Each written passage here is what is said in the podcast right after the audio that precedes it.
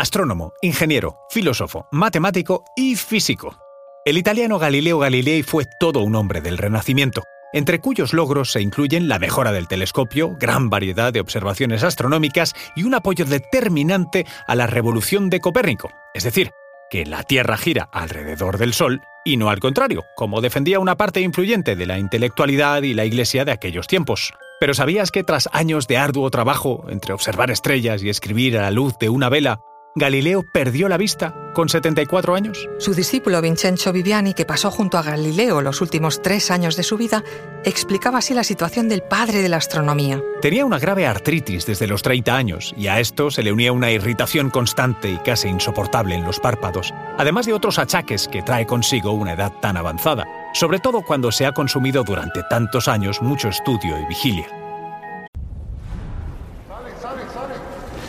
Conoce mejor al equipo que protege nuestras costas.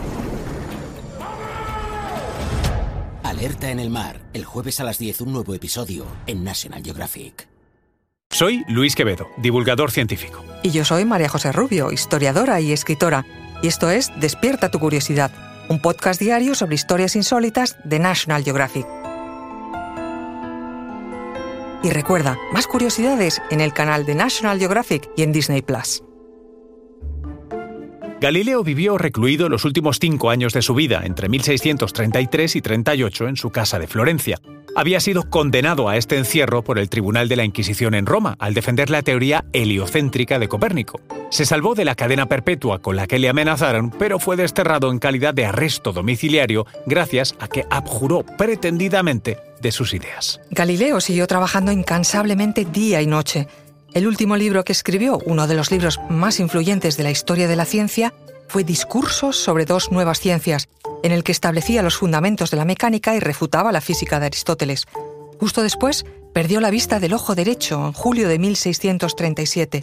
En los meses siguientes empeoró la visión del izquierdo, hasta que en enero de 1638 quedó totalmente ciego. Pero sus problemas habían aparecido mucho antes, planteándose múltiples hipótesis sobre la causa de esta ceguera. Es un debate entre especialistas que en la actualidad sigue abierto y reclama un estudio de su ADN para descartar al menos una causa genética.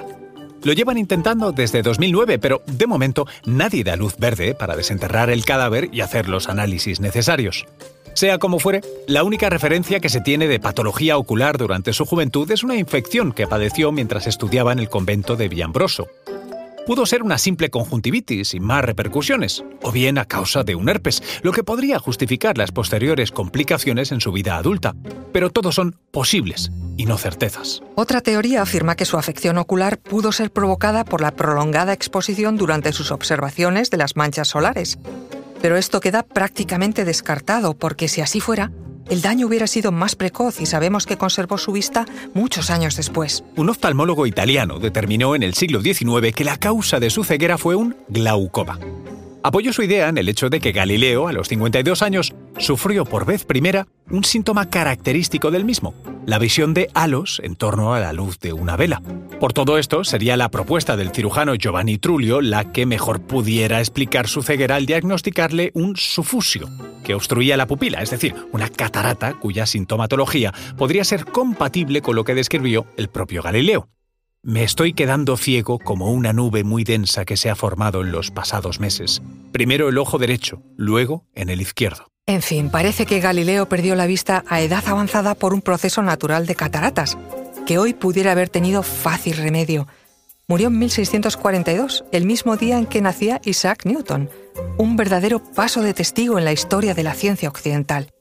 Galileo dijo que no puedes enseñar nada a un hombre, pero puedes ayudarle a descubrirlo por sí mismo. Siglos después de su muerte, la Iglesia Católica corregiría oficialmente su error, tal vez su ceguera transitoria, y admitió su falta ante el científico italiano. Ya ven que incluso en estos asuntos, Epur si mueve.